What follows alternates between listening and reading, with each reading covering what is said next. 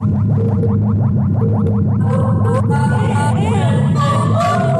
idea es algo explosivo. Un verdadero cañonazo en interés y publicidad. Los acontecimientos cinematográficos nacionales e internacionales. El mejor entretenimiento digital y streaming. Cuéntame del sueño, Claudia.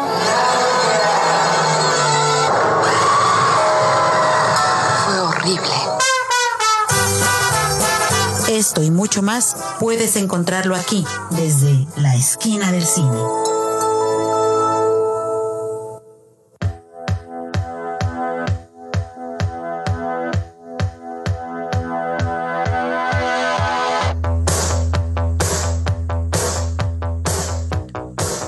Hola, ¿qué tal? Sean todos ustedes bienvenidos a una edición más de su programa de cine favorito. Aquí les habla Miki Brijandes. Y en esta ocasión me encuentro con el hombre invisible de invitado porque eh, estoy aquí. eh, voy a platicarles yo solamente durante la próxima hora. Espero que me acompañen. Tengo a todos mis posibles invitados en moratoria, lo que llamo yo coronatoria. No pueden venir, muchos no quisieron venir, otros les dio miedo, entonces pues voy a tener que aventármela solo, pero no importa, hay muchos temas que platicar. De pronto estaba analizando un poco la naturaleza de este programa, que siempre es hablar de estrenos, de películas nuevas, cosas que están en cartelera, la taquilla. Pero en esta ocasión, como todas las industrias del mundo están siendo impactadas por fenómenos recientes, así que pues traigo otra serie de temas. Igual sí voy a repasar un poco la taquilla, pero traigo otra serie de temas que a lo mejor puede ser interesante, informativos, tal vez no, ustedes lo decidirán. Pero espero que me acompañen durante la siguiente, siguiente hora, 50 minutos. Eh, les recuerdo que por favor pueden sintonizar la estación todos los días en, aquí en iberotj.fm, esa es la estación oficial. También pueden seguirla en Facebook y en redes sociales, en IberoTJ Radio, pueden buscarla así. También pueden seguir en Twitter, arroba Brijandes, en Letterboxd donde usualmente subo pequeñas reseñas de películas. También durante todo este tiempo pueden, eh, si se quieren enterar de qué tipo de películas usualmente hablo o platico, pues pueden seguirme en mis redes sociales eh, personales. Entonces yo creo que vamos a ir a una pequeña pausa y regresando empezamos a, a desmenuzar todo este asunto.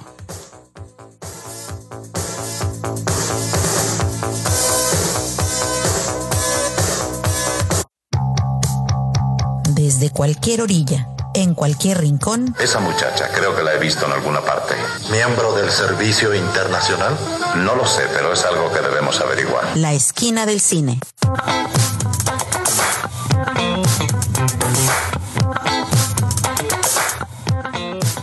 Ya estamos de regreso. Eh, gracias por estar sintonizando el programa. Como decía, hay muchos temas, creo que eh, de muchos modos en los que podemos abordar esta situación. Y lo mencionaba al comienzo de que eh, muchas industrias de entretenimiento, este, de salud, de todo tipo están siendo impactadas en este momento, ¿no? Y pues este programa sin estrenos o sin cosas nuevas, pues es casi casi no tiene como eh, materia prima para trabajar, ¿no? Porque esa siempre fue la dinámica desde el principio. Últimamente ha sido con invitados, pero siempre es la combinación de leer la taquilla, e interactuar con el, con el invitado y platicar un poco sobre las cosas que están ahorita en cartelera, películas que ellos han visto. Si se han dado cuenta, mucho, este, una vez la primera semana del mes, usualmente tenemos de invitado a alguien, a un representante de Cine Tonalá Tijuana. Y pues, repito, todos los cines ahorita están como entre cerrando, eh, reduciendo sus audiencias al 50%. De hecho, cuando entran a la aplicación de, de estos cines, pueden ver que te venden como las sillas separadas, ¿no? Ya hay como uno o dos asientos entre personas que se pueden sentar. Incluso este es el primer fin de semana en Estados Unidos, pero supongo que también en México, porque estuve revisando antes de entrar al aire, que no hay un estreno, no hay estrenos comerciales grandes, por así decirlo. Usualmente cada fin de semana hay una película, ya sea algo de Disney, una caricatura, algo de Universal, de Warner, alguna de estas compañías, ¿no? Alguna película mexicana. Siempre hay como un estreno nuevo que pretende ser la película que domine el primer lugar de taquilla o los primeros tres lugares. Y en esta ocasión no hubo nada, ¿no? La última que se estrenó va a quedar para los libros de historia es la de Bloodshot, esta película con Vin Diesel y Isa González y otros actores por ahí que ahorita no me acuerdo. Y que curiosamente el próximo martes en Estados Unidos, más adelante voy a desglosar un poquito este tema, pero el próximo martes 24 eh, Sony, me parece que son los distribuidores de esta película, la van a poner a la venta o a la renta en Estados Unidos. Y luego por ahí se va a filtrar pues a otro tipo de páginas, ¿no? Pero igual más adelante desgloso un poquito ese tema. Entonces digo, es una situación interesante. No me atrevería a decir sin precedentes, porque históricamente los ha habido. Lo que pasa es que creo que nunca había estado como bajo el escrutinio tan intenso de los medios, ¿no? Lejanamente me acuerdo hace 11 años que se fue como el brote de la influenza, el H1N1. Eh, más, digo, yo ya era mayor de edad, pero seguramente muchos de ustedes quizás se acuerden, quizás no se acuerden tanto, se acuerdan más o menos. Pues era una especie también como de pandemia que estaba como invadiendo este, el mundo. Pero hace 11 años las redes sociales, el manejo de los medios, creo que la responsabilidad mediática no era la misma que existe hoy en, bueno, más bien la no responsabilidad que existe hoy en día, ¿no? Entonces, creo que ahorita muchas, este, muchas de las como páginas, sitios web, la maneja, la manera en que se manejan como todos los medios es a raíz del pánico, porque el pánico genera más clics, más lecturas o más vistas.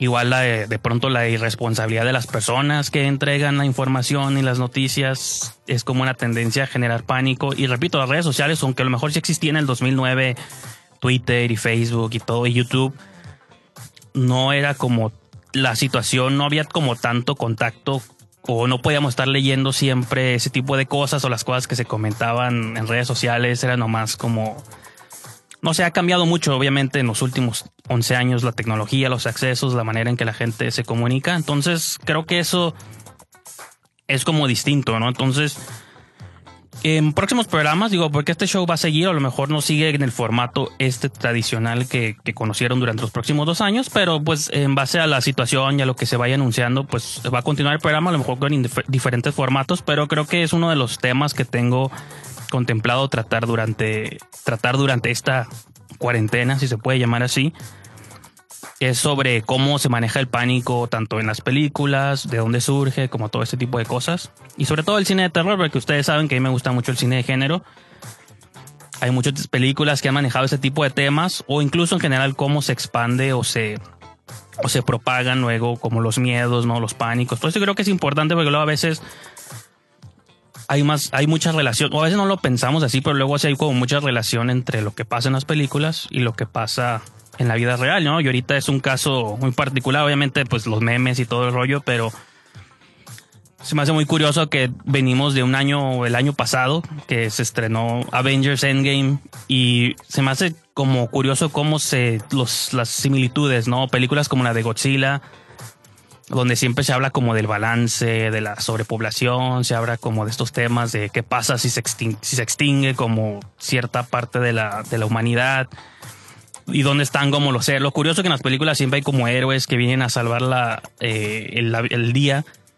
En la vida real esas cosas no existen, entonces es, digo, son como temas que me gustaría ir desglosando más adelante en próximos programas. Ahorita eh, simplemente son como ideas que quiero estarles platicando.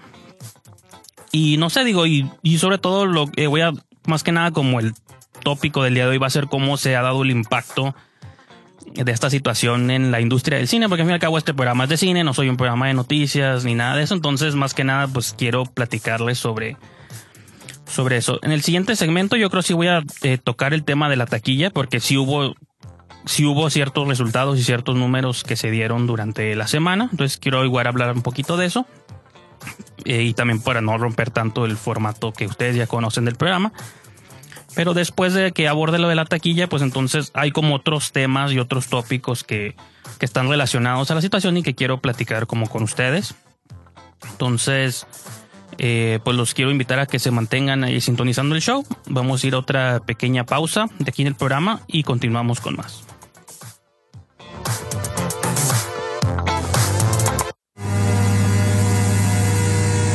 De la pantalla. Ibero TJ Radio, tu alternativa de sonido en un mundo lleno de ruido.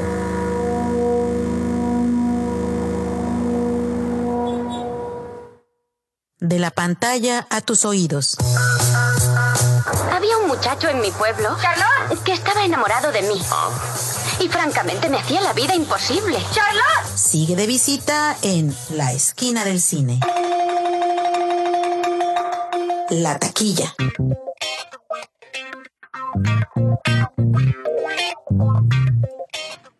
Ya estamos de regreso aquí al programa. Les habla Miki Brijandes. Y como mencionaba, vamos a ver en esta situación, porque creo que esta fue como de las primeras semanas donde se empezó a compartir la información de que si no es necesario no salgan de sus casas. Entonces, del 19, del 16 al 19 de marzo, estas fueron las películas que pues tuvieron como mínimos números de audiencia, pero fueron las 10 películas preferidas eh, de las, o quizá las que había, ¿no? Incluso este fin de semana, por eso creo que es importante seguir haciendo esta sección, ya lo van a escuchar en el próximo programa, sobre qué es lo que está yendo a ver la gente al cine, si no hay opciones o si las opciones no cambiaron tanto, ¿no? Entonces, en décimo lugar está Aves de Presa y la fantabulosa emancipación de una Harley Quinn, que yo pensaba que ya iba a salir, pero repito, no, eh, pues se alcanzó a sostener en el décimo lugar, ¿no? En noveno lugar está Rebelión de los Godines, película mexicana, que probablemente se va a alcanzar a sostener por ahí porque no va a tener otra competencia. En octavo lugar, El llamado salvaje, película de Disney con Harrison Ford y su amigo el perrito animado. Tenemos en séptimo lugar Malasaña 32, película de terror española, que por cierto se estrenó en Netflix en ayer en la noche. Bueno, para el momento que estén escuchando este programa, si es en vivo, fue viernes en la noche. Se estrenó una película llamada La Plataforma. Está en Netflix. La pueden ver y es una película también española de terror, pero es ya se venía hablando como mucho de ella en festivales y en cosas así. Pero resultó una gran sorpresa. Yo creo que va a estar en como en mi top del año. Curioso que las películas más interesantes que se han estado haciendo últimamente son extranjeras. Bueno, extranjeras mexicanas y extranjeras para Estados Unidos, ¿no? Como Parásitos, una película brasileña que se llama Bacurau y esta película española que se llama La Plataforma y que las tres manejan como temas muy similares, ¿no? Hay como unas preocupaciones ahí por lo que está pasando en el mundo, no, no ahorita, sino las situaciones como económicas o distribuciones este, eh, económicas y lucha de clases y cosas así. Esas tres películas eh, tratan los temas cada una como de su frente, cada una con conclusiones muy violentas, pero con diferentes como conceptos de género. Entonces yo, en estos días que a lo mejor tienen ganas como de ver o buscar películas, los invito a que este, esos tres son buenas opciones, ¿no? Parásitos, Bakurau y la plataforma, ¿no? En sexto lugar tenemos Grandes Espías. Eh, una película familiar, supongo, porque en el póster sale una niña y un luchador, entonces usualmente son películas familiares. En quinto lugar, Sonic, que se alcanzó a sostener ahí. Ahorita más adelante tengo ahí como otro tema con lo de Sonic. Y en cuarto lugar está El Hombre Invisible, de Universal. Esta es otra película que Hoy eh, pusieron a la venta también en digital en Estados Unidos, eh, junto con La Casa, una que según se iba a estrenar más adelante. Aquí en México se iba a estrenar en unas cuantas semanas. En Estados Unidos ya se había estrenado, tenía como 15 días en cartelera y la lanzaron para distribuirse directo a digital. Una que se llama Emma también, con Anja Taylor Joy. Y no me acuerdo cuál es la cuarta película, pero hay una cuarta película por ahí que están sacando. Y está como, repito, interesante esta situación, ¿no? Y ya veremos cómo cambia o altera las estructuras que ya conocemos. En tercer lugar tenemos Unidos, esta película de Disney y Pixar. Ah, esta es otra de las que ya pusieron a la venta también. Todo esto es en Estados Unidos. Yo sé que el programa aquí se hace en México y más adelante les voy a platicar como las implicaciones, lo que implica que estas películas salgan antes en su mercado local, que es en Estados Unidos, lo que esto implica para el resto del mundo, ¿no? En segundo lugar, una película mexicana llamada Veinteñera, Divorciada y Fantástica, que es parte de este universo de... ¿Se acuerdan la película de Bárbara Mori, Treintañera, Treintañera, Soltera y Fantástica también, o algo así? Pues supongo que están conectadas, ¿no? Y en primer lugar, esa fue el estreno eh, fuerte, que les mencionaba ya, fue como el último gran estreno que alcanzó a salir a cines antes de que estuviera esta moratoria general o esta cuarentena, o coronatoria, como le llamo yo. Y es la de Bloodshot, ¿no? Que no la vi, pero también el próximo martes la van a sacar a la venta los de Sony para que la puedan ver. Entonces, es, digo, esto nunca se había visto antes. Digo, sí, las películas salen a la venta después de que están en cines, pero tres meses después Esa es como la ventana, ¿no? Entre que salen en, cartelera, la quitan y en lo que ustedes la pueden comprar en cualquier plataforma, la pueden comprar en Blu-ray o en DVD, los que todavía compran este, cosas físicas. Solamente son tres meses, ¿no? Y, y es- esos tres meses son en estos tiempos. Eh, si les tocó a ustedes comprar películas en los tardíos noventas o en los, los 2000 a veces tardaban seis meses. Eh, cuando empezaron a sacar el VHS, las películas tardaban a veces un año en salir. Como Scream se estrenaba en diciembre y no la comprabas tú como hasta septiembre del año siguiente, ¿no? Y ni se diga cuando empezaban a pasarlas en televisión. Entonces, por lo mismo, por la necesidad, por la piratería, por un montón de cosas, estas ventanas de distribución cada vez tienen que, que reducirse. Y por ejemplo, hubo un, y se empezaba como a ver que esto podía pasar, sobre todo yo lo empecé como a, a notar, porque hace como dos semanas o hace unos 10, 15 días, eh, se como que se, como se liquearon, como dicen en inglés, o se escaparon, se fugaron por ahí la película de Birds of Prey y la de Sonic al internet, ¿no? O sea, ilegalmente, obviamente, en páginas piratas, pero esas dos películas ya estaban como ahí disponibles con subtítulos en coreano, me parece. Entonces, sí pasa esto a veces con ciertas películas, pero no con ese tipo de películas de tan gran escala, ¿no? Entonces se empezaba a ver como que de algún modo la piratería ya se estaba como apoderando de estas movies que todavía estaban en carteleras y las sacaron sobre todo porque no sé si se enteraron no, pero Sonic y la de Birds of Prey no se estrenaron en China, ¿no? O en mercados este, de Asia, por las obvias razones. Entonces se empezaba a ver ahí cómo estas películas ya se estaban sacando antes o quién sabe cómo las estaban consiguiendo, ¿no? A veces las, las consiguen por vuelos, por este, o por ciertos canales de televisión, ciertos arreglos que se hacen como transnacionales. A veces, sí, en Estados Unidos o en América no salen en televisión hasta meses después, pero a veces en otros países sí la sacan en tele o en alguna plataforma porque saben que nunca se van a estrenar en físico, ¿no? O en, o en cines. Eh, entonces, digo, vamos este, a una pequeña pausa y regreso con más sobre este interesante tema.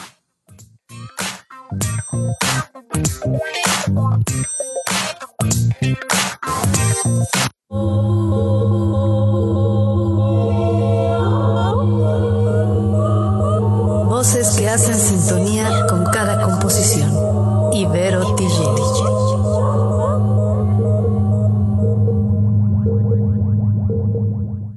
La esquina del cine.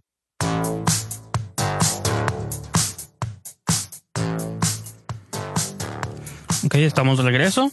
Y les estaba platicando sobre esta situación de las películas que se han estado como estrenando o, lo que puede implicar a nivel mundial como que esas películas se estrenen antes en su país de origen, en Estados Unidos.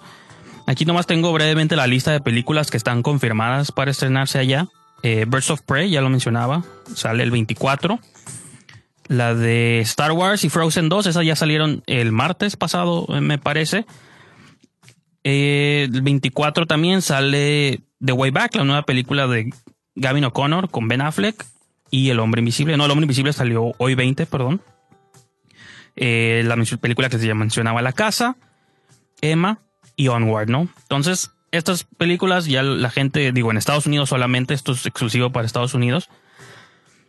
Pero todo esto está en relación con lo que le estaba platicando en el segmen- segmento pasado, de que todas estas películas, por el simplemente hecho, siempre y cuando estén disponibles en algún lugar, en alguna plataforma, los bucaneros cibernéticos van a encontrar la manera como de copiarla, ¿no? De bajarla y de distribuirla en los torrents, en todos los sitios que ustedes ya conocen. Entonces, eh, la afectación de lo que me refiero es que, por ejemplo, películas como un Rápido y Furioso, ¿no? Que era como uno de los estrenos más fuertes que venían este año, la 9 la aplazaron hasta el 2021. Porque los productores, los estudios saben que si la sacan antes, ese tipo de películas usualmente no recuperan sus ganancias en Estados Unidos. Esas películas, si se, cuando hacen como los análisis como de taquilla y todo eso, estas películas les va mucho mejor en cualquier parte del mundo.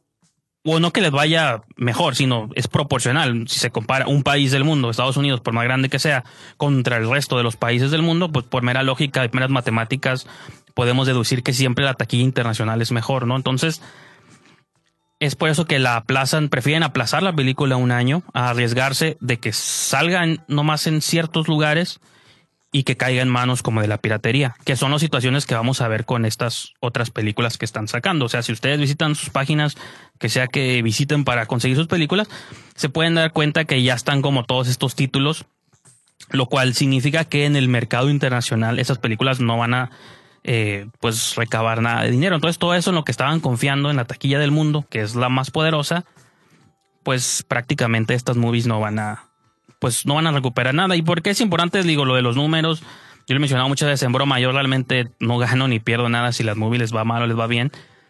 Sino de algún modo hacia dónde puede orientar todo esto a la industria del cine. Pues que al fin y al cabo los que nos gusta ir a sentarnos en una sala, este, es como una experiencia muy específica que no se puede replicar en tu casa, y aunque tengas una tele muy grande, aunque tengas, este, o en tu laptop, o hay gente que ve películas en su teléfono, yo todavía no llego a ese nivel, pero me refiero que dependiendo de lo que dure como esta, como esta moratoria o esta cuarentena, o y hasta que empiece como la gente a atreverse a ir a las salas de cine, y aunque se atrevieran a ir, si yo dije ahorita aquí ir al cine, pues realmente no hay nada como nuevo o algo interesante que ver.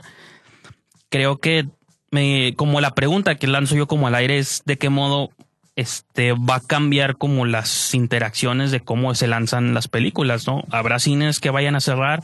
Uno puede decir, no, es, no es demasiado, pero no sabemos, ¿no? Es, creo que si hay como una conversación y no es porque lo del cine sea tan importante, al fin y al cabo, pues este programa es para hablar de cine, es como mi tema favorito y llevo años haciendo este podcast donde se habla de cine hay muchas industrias afectadas por esto, pero esa en particular pues es la que a mí me causa como cierta curiosidad, ¿no? Y creo que es de la que pues siento que tengo como ligera autoridad para platicar o conversar con ustedes.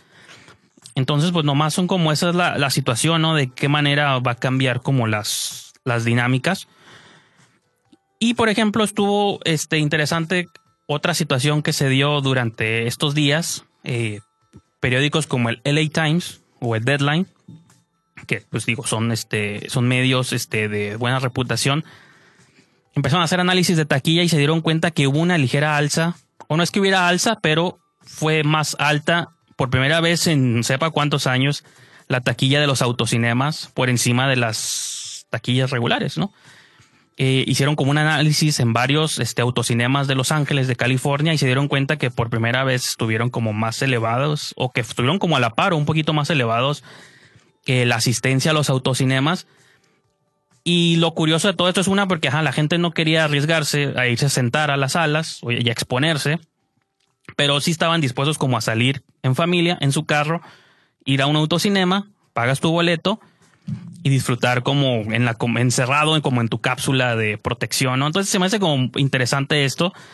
Digo, los que sigan este cines de Ciudad de México, aquí en México existe un cine que se llama Autocinema Coyote.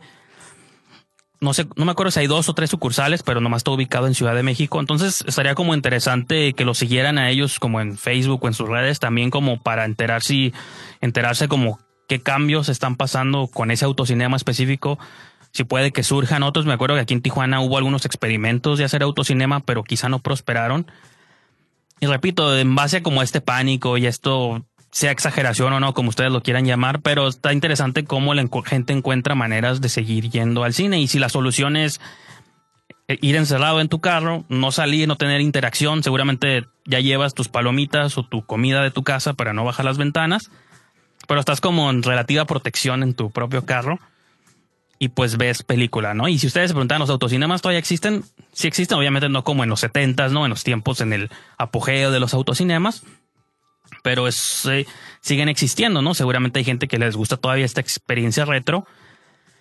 Y no sé, es, esto repito, es como el tema del programa de hoy, ¿no? Como qué cambios, qué situaciones pueden surgir, qué sorpresas se pueden dar. O sea, yo no esperaba ver un encabezado que dijera los autocinemas están de regreso, pues, ¿no? Y por medios de buena reputación, el LA Times. Entonces, a mí se me hace como... Eh, entonces, si ustedes tienen como ideas quizá para abrir negocios en los próximos meses, pues a lo mejor un autocinema no sea tan mala idea y pues no implica mucho más que tener que un estacionamiento disponible, levantar una pantalla blanca y un proyector, ¿no? Entonces creo que es una buena idea para las personas que quieren hacer proyecciones y que lleve obviamente la gente su propio lonche para que no tengan que bajar las ventanas para nada, ¿no? Así que, o tal vez para ir al baño nomás, pero bueno, este, vamos a ir a otra pequeñísima pausa y continuamos con más.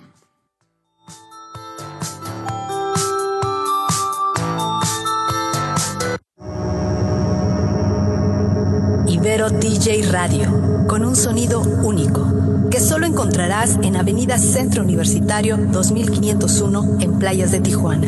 Experimenta con la emisora de la Universidad Iberoamericana Ciudad de México, Campus Tijuana. La alternativa es Ibero DJ Radio.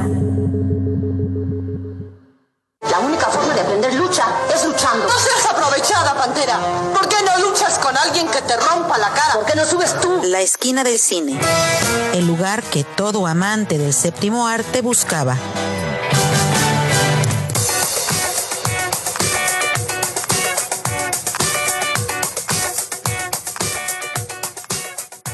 Ya estamos de regreso aquí al programa. Gracias por seguir este, escuchando.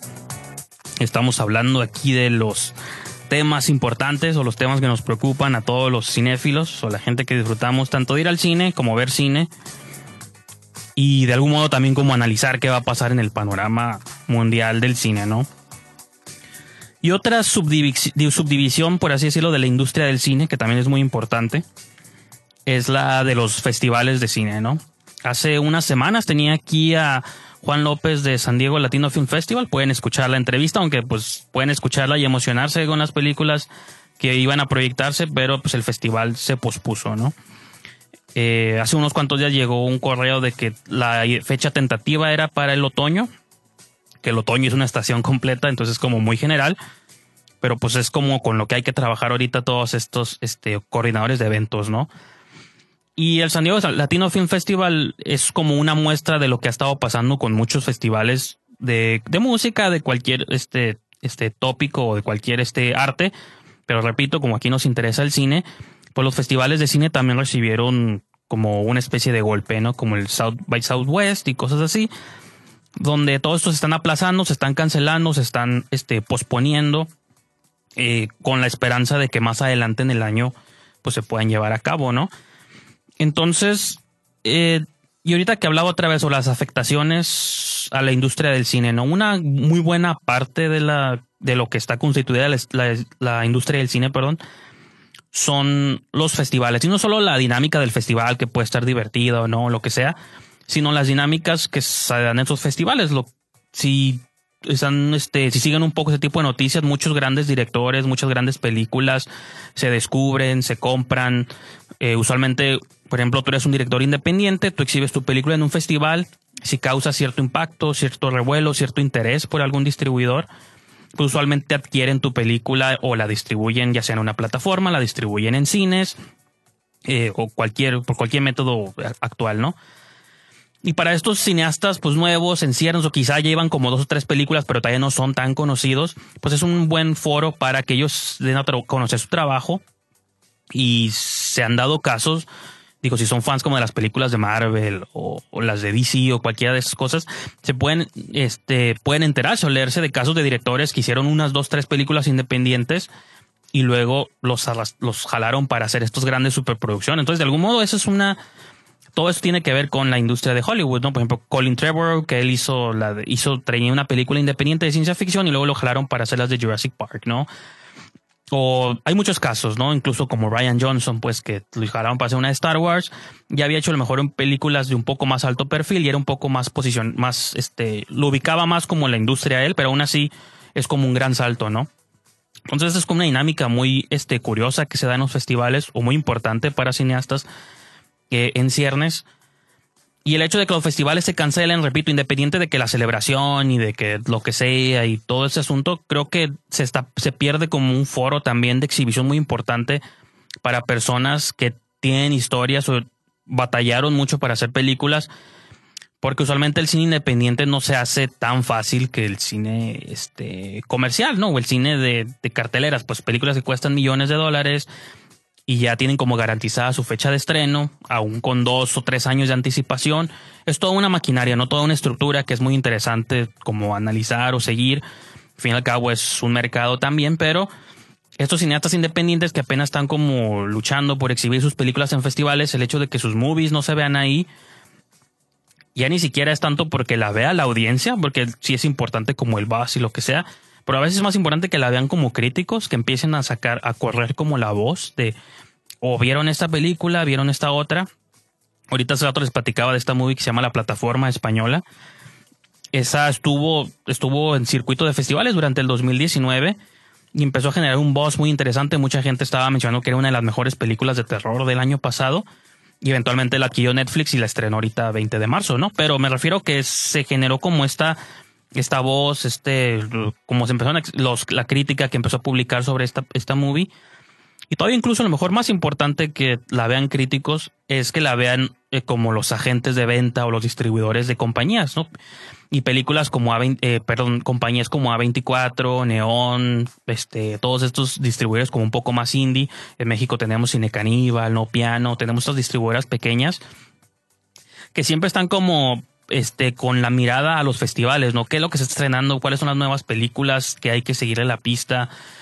Eh, o mejor películas internacionales. Esta que les mencionaba brasileña que se llama Bacurau, creo que la van a traer más adelante una de estas compañías independientes aquí en México. Entonces, cuando se cierran como estos foros de exhibición, pues también, o sea, se quedan como todos sin contenido nuevo, por así decirlo, ¿no? Porque no tienen dónde verlo. Obviamente se pueden hacer screenings privados o si tienes como el contacto de o conoces a alguien que conoce a alguien que conoce a alguien que conoce a alguien en Netflix, pues a lo mejor le puedes mandar tu película y chance hay un deal ahí de distribución o no, pero pues eso es como una moneda al aire, no es difícil saber qué va a pasar. Y repito, esa en general es como la función, por así decirlo, de los festivales, o una de las funciones que yo considero más importantes, ¿no? Hay otras como la de conocer gente y pasártela bien y si vas a viajar a una ciudad, pues eres turista por un tiempo y dejas como tu dinero ahí, como por ejemplo el Comic Con, que yo asumo se va a cancelar este año, no, no sé noticias de eso, pero simplemente asunción mía eh, pues igual es, es como un impacto muy importante económico para la ciudad, para San Diego, para el estado. Entonces, cuando estos eventos se cancelan, pues obviamente fuera de ese impacto, que repito, pues sí es importante o no, pero a mí como persona, eh, como fan, no me afectan, pero afectan en el sentido, repito, como, este, aunque caiga la redundancia, pues como fan te afecta, ¿no? Como entusiasta de nuevos proyectos o de ver cosas como diferentes, ¿no? Este, entonces digo, vamos a ir a una de nuestras últimas pausas del programa. Yo sé que a lo mejor este, todos estos temas, pues, es, un poco diferente a cómo suele estructurar este show. Pero sí tenía ganas como de tocarlos y de platicarlos con ustedes, también como para que todos estemos como en sintonía o estemos viendo o anticipándonos qué es lo que va a pasar en el relativo, en el futuro cercano del, del cine, ¿no? De cómo se exhiben o se distribuyen las películas.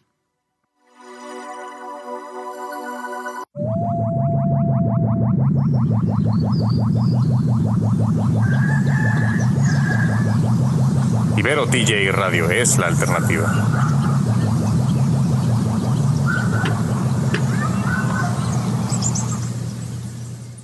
La esquina del cine.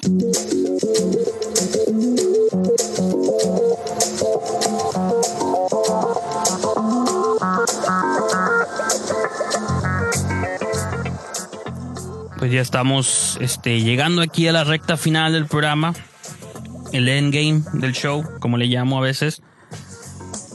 Y curiosamente digo, menciono lo de Endgame porque lo, también lo mencionaba en el tope del show de a veces nos gusta ver movies de fantasía y está suave como en las películas de fantasía se lidia como con ese tipo de paros o catástrofes mundiales, pero luego cuando es tiempo de lidiar con ellas en la vida real, pues es muy diferente, ¿no? Nos damos cuenta que estamos menos preparados de lo que creíamos y pues solo mejor digo porque este creo que los puntos como más importantes que tenía este ganas de tocar con ustedes ya fueron como un poco cubiertos. Igual vamos a seguir hablando un poco de esto en próximas ediciones del show.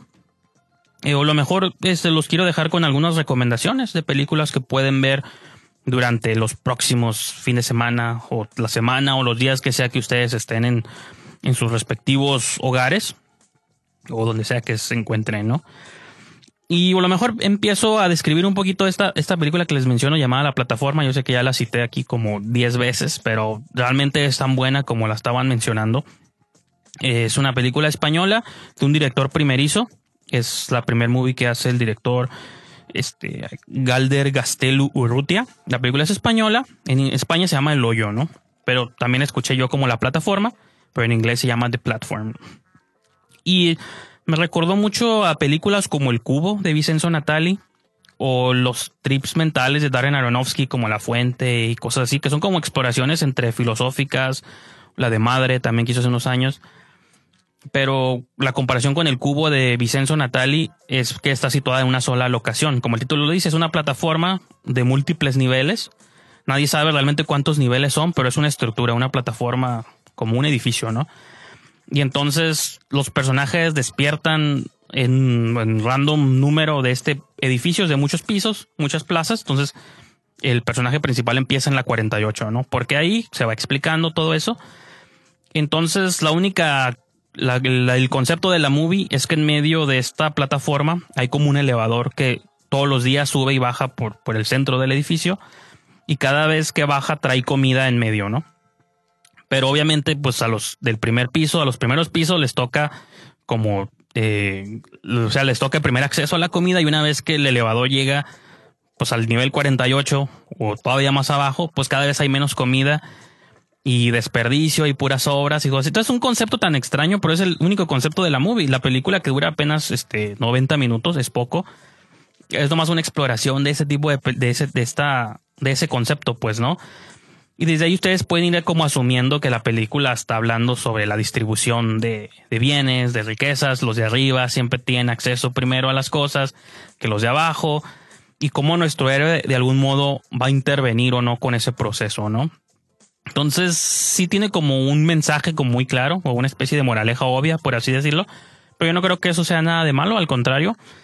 Eh, cuando estuvo aquí Livia Aro en uno de los programas este, pasados que hablábamos de películas de terror, hablábamos que luego las películas de terror son muy parecidas también a las, como a los cuentos de hadas, ¿no? O a las fábulas que nos contaban antes, donde se hacen como referencias a cosas de la vida real como para tratar de explicarlas y creo que la plataforma está hablando como de temas importantes pero disfrazados en este concepto de ciencia ficción y aparte es como súper ultra violenta, ¿no? Que a mí, ¿sabes? Me gusta el cine de género y es una película que, que me encantó. Y, si les gustó mucho esta movie, repito, les invitaría a que busquen este Bacurau, esta película brasileña, que creo que harían una buena, interesante doble función, a lo mejor los dejaría exhaustos de, de tantos excesos y violencia, pero creo que en estos tiempos de crisis, y repito, no hablo necesariamente de lo que está pasando ahorita con el corona y todo eso, sino tiempos en general como de las estructuras sociales, ¿no?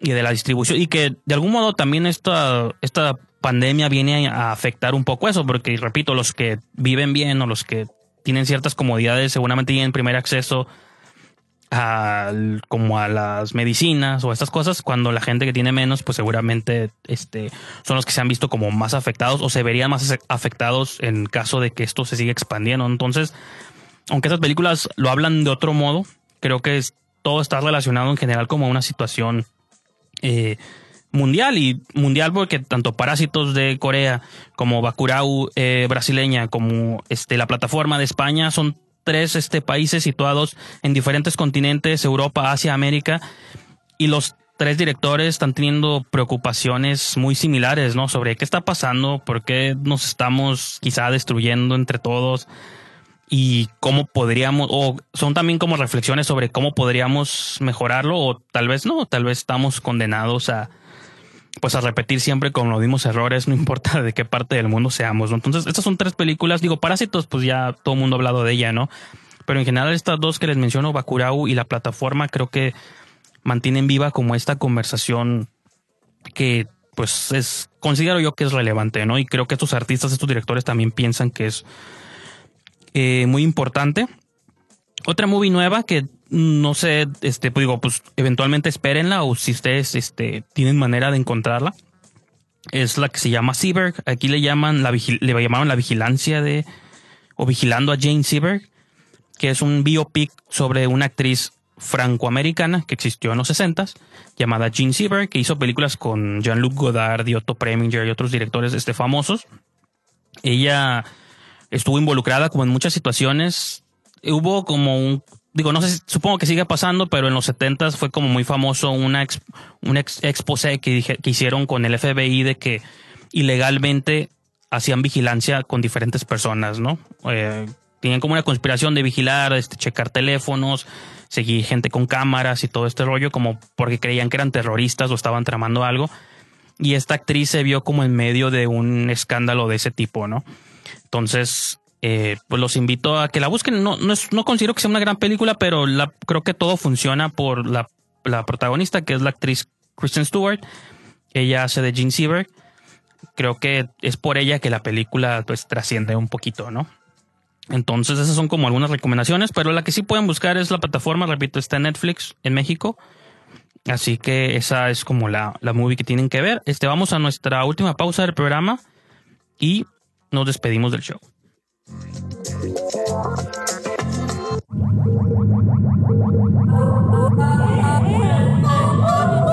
El sonido genera color con Ibero DJ Radio.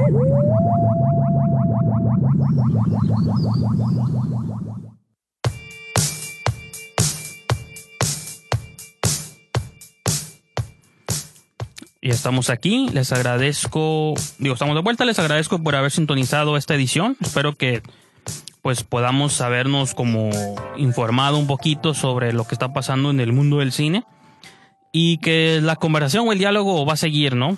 Donde nos va a seguir habiendo programas todos los viernes.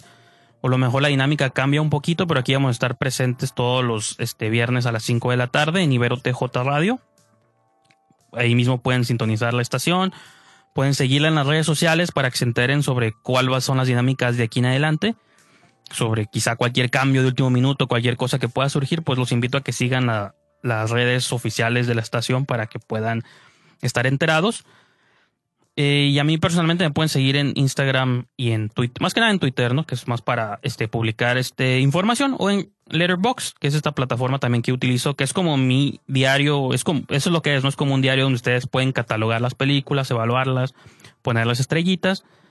Y pues ahí donde yo voy como anotando las películas que voy viendo y me sirve cuando hago mis top tens de fin de año y todas estas listas o cuando saco aquí como datos y eso uso mucho esa plataforma. Digo, no son patrocinadores, pero lo menciono porque ahí estoy casi siempre viendo que está viendo otras personas y que veo yo y es una red social para, entre, para cinéfilos, de cinéfilos para cinéfilos. Entonces, si a ustedes les gusta el cine, pues los invito a que saquen una cuenta.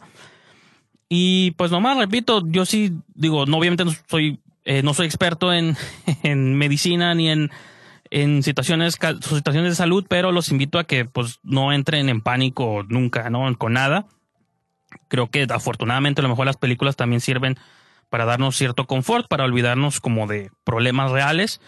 Tampoco es, es necesario que tampoco se olviden tanto de los problemas reales, no hay que vivir en mundos de fantasía, pero de pronto sí como nos desconecta un poquito, pero también yo a veces creo que no tenemos que ser tan exagerados ni cundir tanto en el pánico, ¿no? Entonces, lo que sea que dure esta moratoria o esta coronatoria, pues este, pásenla lo mejor que puedan con la gente que ustedes prefieran y pues sí, yo creo que ese va a ser mi mensaje de momento, pero repito, el próximo viernes aquí vamos a estar. Esto, esto no, no se cancela, no se, este, seguimos aquí, ¿no? Eh, gracias por haber sintonizado en esta edición. Yo soy Miki Brijandes y nos escuchamos para la próxima.